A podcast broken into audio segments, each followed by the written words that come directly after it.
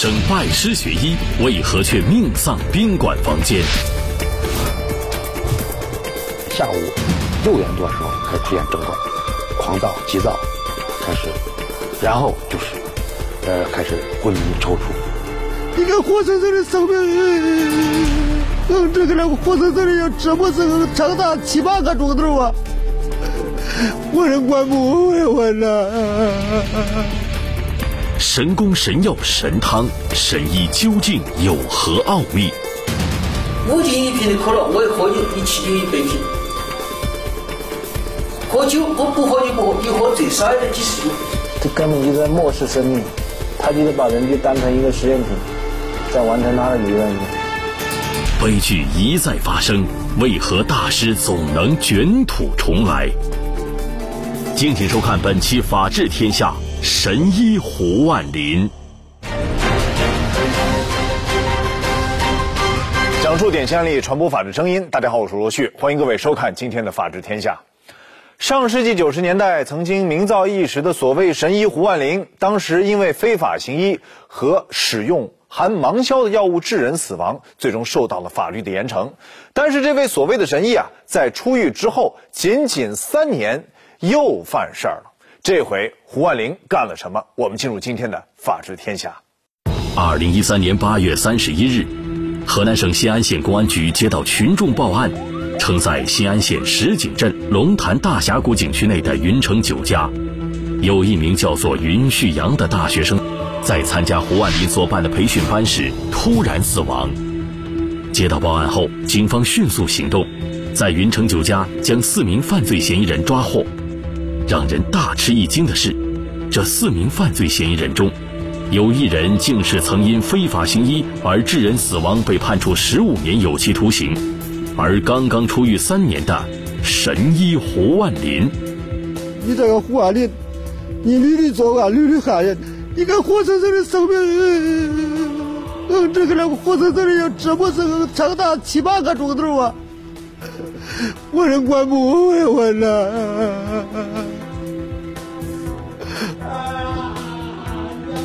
事发当天，胡万林究竟对云旭阳做了什么，最终导致了他的死亡呢？我们今天请到了本案的主审法官，河南省洛阳市中级人民法院的法官李俊峰，有请李法官。李俊峰，河南省洛阳市中级人民法院刑一庭副庭长，先后荣立个人二等功两次，个人三等功四次。李法官你好，罗旭你好。那么这起案件的案情究竟是什么样的？所谓的神医胡万林又做了什么事情呢？当天是八月三十一号，这个被害人于旭阳呢，一直按照胡万林这个方法照做，照做以后，以后到六点下午六点多的时候开始出现症状，狂躁、急躁，开始，然后就是，呃，开始昏迷、抽搐。当时这个呃，同屋他住的唐梦军发现以后，叫来那个吕伟。刘伟他们一看，给胡万林说：“胡万林说他这个这个学学生缺水，你们补水去吧。”吕伟等人按照胡万林所教的方法，开始往云旭阳的嘴里灌冰水，并且凉水浇到他的身上。同时呢，胡万林交交给那个吕伟一个一袋子土，这土就是胡胡万林所谓的黄金土。所谓的黄金土，其实只是最普通的岩石。经过岁月的侵袭、风化以后所形成的普通泥土，胡万林让吕伟将泥土涂在云旭阳的身上。经过一番折腾之后，吕伟等人发现云旭阳并没有好转的迹象，只得再次找到胡万林。这一次，胡万林调配了一瓶药水，将药水交给吕伟，并要求他给云旭阳灌下。灌下之后，过了时间一段时间还不见好转，在这个中间还有个学员叫姓马，他也是在参加培训班，但是他开过诊所，他他一直觉得这个换的方法就根本就就是不科学了，所以说出现这种症状以后，他就一直主主张说赶紧打幺二零，让医生来，让让幺二零过来，但是贺桂芝当时就阻止了，不让他打幺二零，这个宾馆老板他们要打。一看不对，就给那村那个卫生院那个医生打电话，还有镇卫生院医生打电话，要求过来救治。但当医生赶到时，却已回天乏力。当时是那个面色苍白，嘴唇发紫，为病人打上嗯呼唤了以后，病人没有反应，一听那个没有心跳，没有呼吸。让我们不解的是，究竟是什么原因导致了云旭阳的突然死亡？经过毒物化验，化验出来芒硝类的成分，也就是化验出来硫酸根的粒子。这样的话呢，再结合案情，我们最后下出了这么一个结论，符合是吧？应用芒硝以后造成脱血血电解质紊乱这样一个结论。法医在鉴定报告中提到了芒硝，那么芒硝究竟是什么？芒硝呢，它是一种就是化合物，实际上它化学名称就是石水硫酸钠。它的分解了以后，主要的基团成分主要是钠盐和这个硫酸根。芒硝作为一种化合物的中药，它有一个就是有一个温中这个缓泻这样一个作用，实际上是常常作为一种泻药使用。胡万林在二零零零年时，就是因非法行医、使用芒硝致人死亡而被判处了十五年有期徒刑。这一次。法医又在死者体内检验出了芒硝的成分，难道云旭阳的死与他有关吗？胡万林啊，他怎么就这么不长记性呢？胡万林在二零一一年十二月，他出刑满释放，刑满释放以后，他认识了就本案的第二名被告人叫吕伟，她是个女的。这吕吕伟呢，她是胡万林徒弟，叫黄云，他的前妻。啊，他把认识吕伟以后。他收吕伟为自己的弟子，并受命叫林伟，传授吕伟说胡万林的所谓的自然大法理论。二零一二年八月，经胡万林授意，吕伟在网上注册了名为“自然之子”的博客。潘林就说这些知识呢，对我按照他说法哈，他说对这个人类有益。只是按照他的说法，他跟我说，他说你把它去，呃，去。宣传出去的话，这样比较好。在博客中，吕伟称胡万林为耕耘老人，有满腹的天地自然知识。胡万林的五味汤和吐故纳新疗法不用吃药打针，便可让患者快速恢复健康。靠着这样的宣传，很多久病不愈的患者和大量中医爱好者都来找胡万林，希望可以学习他的知识。看到这一情况。吕伟便与胡万林商量，打算开班授徒。他一看网络宣传这么好，他出去之后又没有什么职业，还有这吕吕伟呢，也也想借这个胡万林这个名这种这种名气啊或者啥东西敛财啊去敛敛财，也 也有这种这种呃目的。所以说他们一拍即合，就纠结到一块儿。云旭阳就是看到了吕伟等人的宣传，对胡万林崇拜不已。这就是想着能最好能找找个名师，呃，有名的老师。二零一三年八月，云旭阳听说胡万林将会再次招收弟子，便打算去洛阳拜师。洛阳一个中医研讨会，他说：“爸，我想去学习学习。”这不了，这都是俺父子最后一面了。云旭阳曾经是郑州一所高校建筑专业的大学生。大三时辍学，按照云旭阳父亲的说法，此次云旭阳来兴安县龙潭大峡谷是为了研讨中医，是为了求学的。那求学之路怎么就变成了死亡之旅呢？胡万林的这个中医研讨会到底都有什么内容呢？二零一三年八月三十一日上午，胡万林等人带着十多名学员来到了新安县龙潭大峡谷的云城酒家。登记房间入住后，胡万林就带着学员到山里去考察。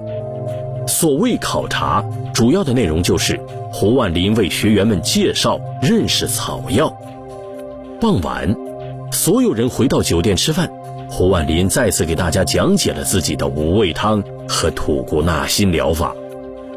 但让云旭阳万万没有想到的是，这个方法不但不能治病。反而要了他的命。五味汤吐故纳新疗法到底有何玄机？五味汤就是 有酱油糖咖啡。胡万林的医术究竟从何而来？仅仅他自己悟出的医术来源他自己就说了三种。法治天下正在播出。神医胡万林。允许阳的突然死亡不得不让我们联想到胡万林的神药五味汤。那么五味汤究竟是什么呢？五味汤就是 有盐醋、酱油、糖、咖啡。嗯，这是我自己常经常用的啊。仅仅是几种最常见的调料，难道勾兑后会产生什么意想不到的化学反应吗？按说它这个都是食材，我觉得这个食材不可能治百病。但是呢，你说它有多大危害？它都是这个食材类的，应该危害不会太大。它在一起也不会产生特别的化学反应。既然不是五味汤本身的问题，难道是吐故纳新疗法出了问题吗？那么吐故纳新疗法又是怎么一回事呢？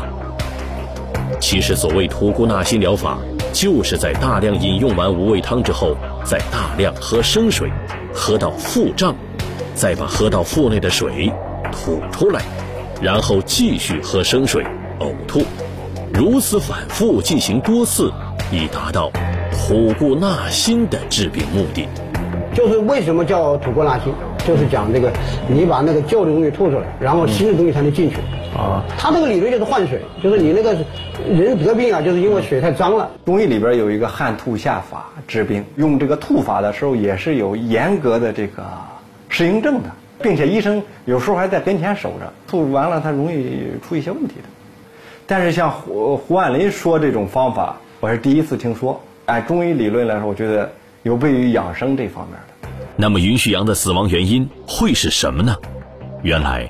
在云旭阳出现脱水症状之后，胡万林配置了一杯药水，就是这杯药水里，胡万林加入了芒硝，才导致了云旭阳的死亡。好，看到这儿，我们心目当中呢也会有一个疑问：这个胡万林啊，他到底是个什么人？他会掌握一些医学知识吗？胡万林他是童年其实也很悲惨的，他没有上过学。据胡万林的供述，他说他小小时候哈。呃，去做过乞丐，练过武术。胡万林是四川绵阳人，曾三次入狱，服刑的时间加在一起多达三十年，几乎是人生的一半。一九九五年，胡万林横空出世。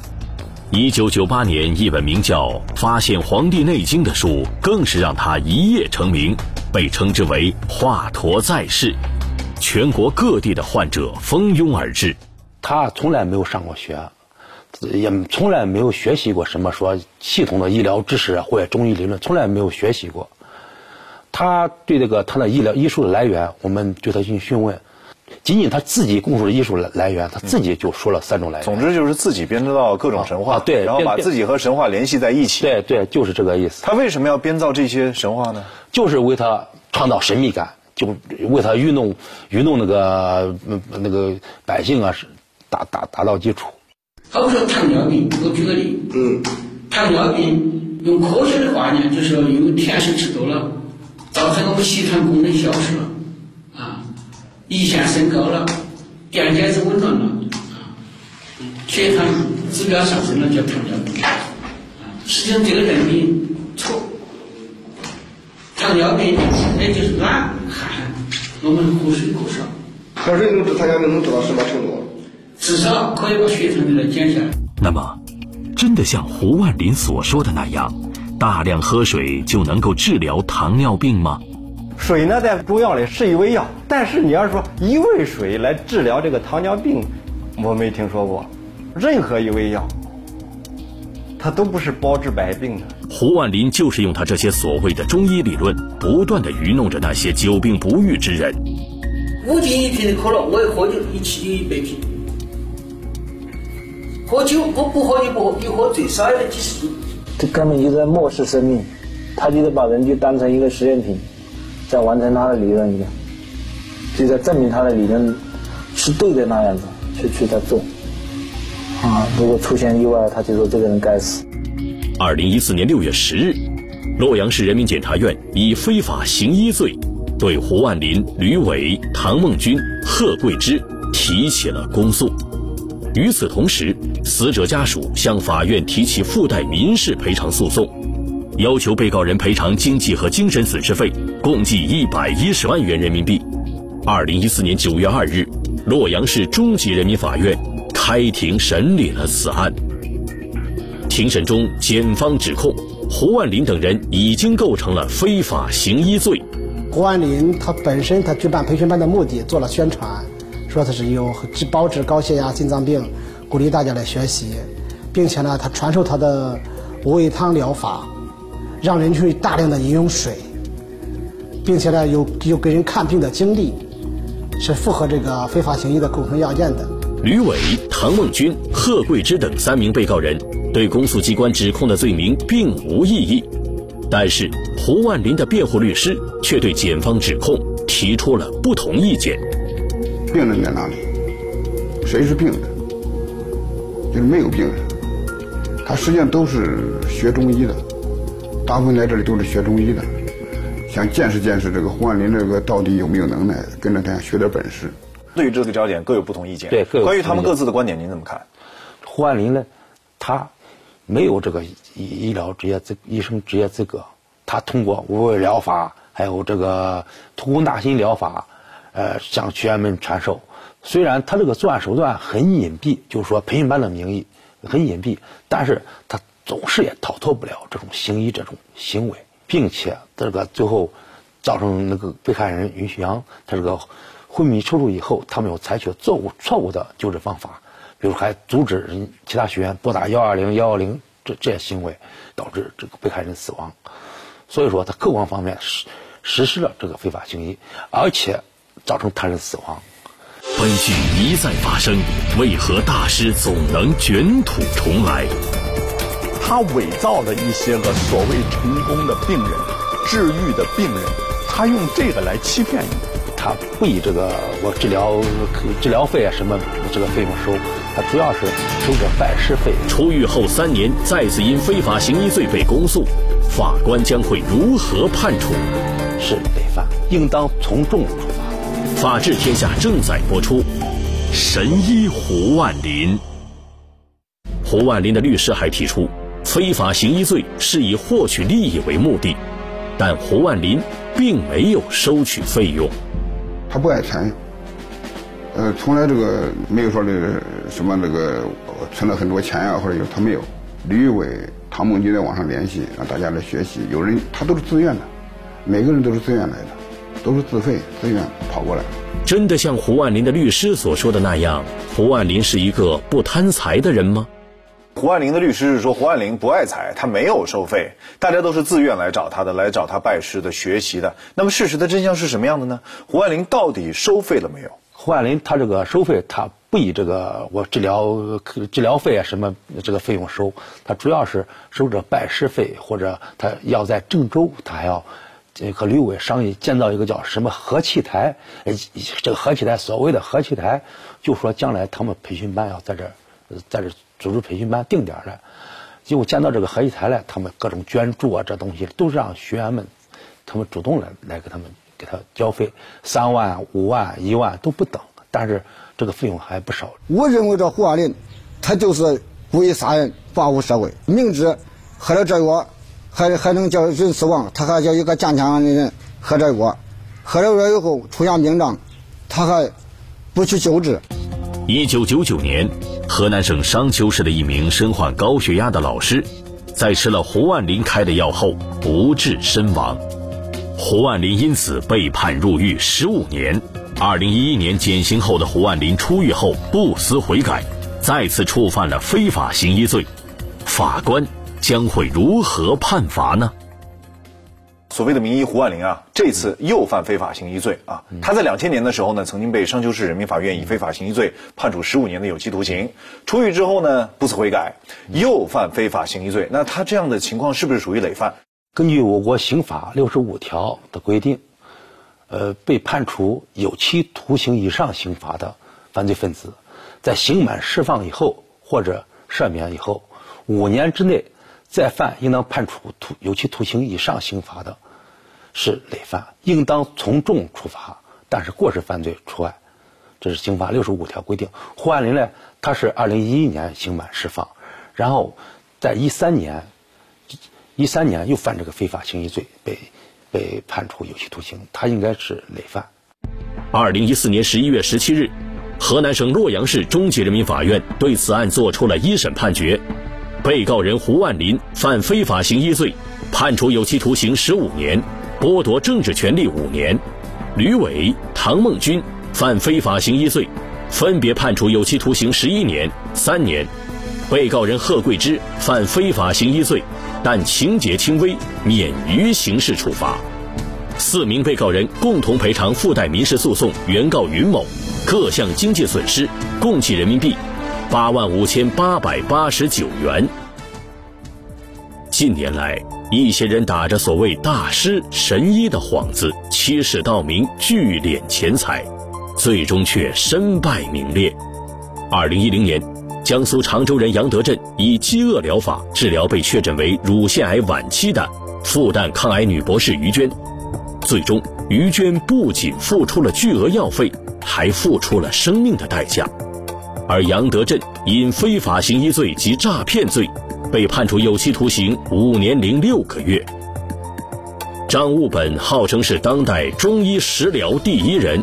但二零一零年五月，他所开设的悟本堂，却因虚假宣传和超范围经营，被北京工商部门和卫生部门查封。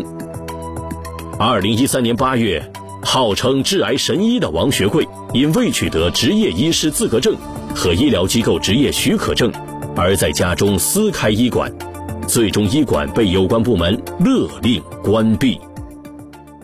关于这起胡万林案，我们的专家是怎么看的？一起来听一听专家说法。很多人呢去相信他的骗术，是因为他夸大其词。哎，他伪造了一些个所谓成功的病人、治愈的病人，他用这个来欺骗你。所谓的五味汤也好，打鸡血也好，绿豆也好，甩手疗法也好，喝红茶菌也好，他都是一传十，十传百。他说：“哎呀，这玩意儿有效。”特别是它形成了一个人群，啊，叫被害人的一个亚文化群。这一个亚文化群里呢，大家都传这件事儿。有一类疾病，比如说癌症、艾滋病，还有一些个顽疾。实际上呢，我们呢现在还不是说能够做到百分之百的治愈。那么在这种情况下，如果有一个人，他信誓旦旦的跟你说：“我肯定能治好这个病，我包治百病，我有神术。”那么呢，大家呢就会抱一线希望，说：“哎呀，真是这样的话，那么我们不就找到了一个解决问题的方法吗？”他给自己贴一个神，贴一个光环的标签那么总有人会上当受骗。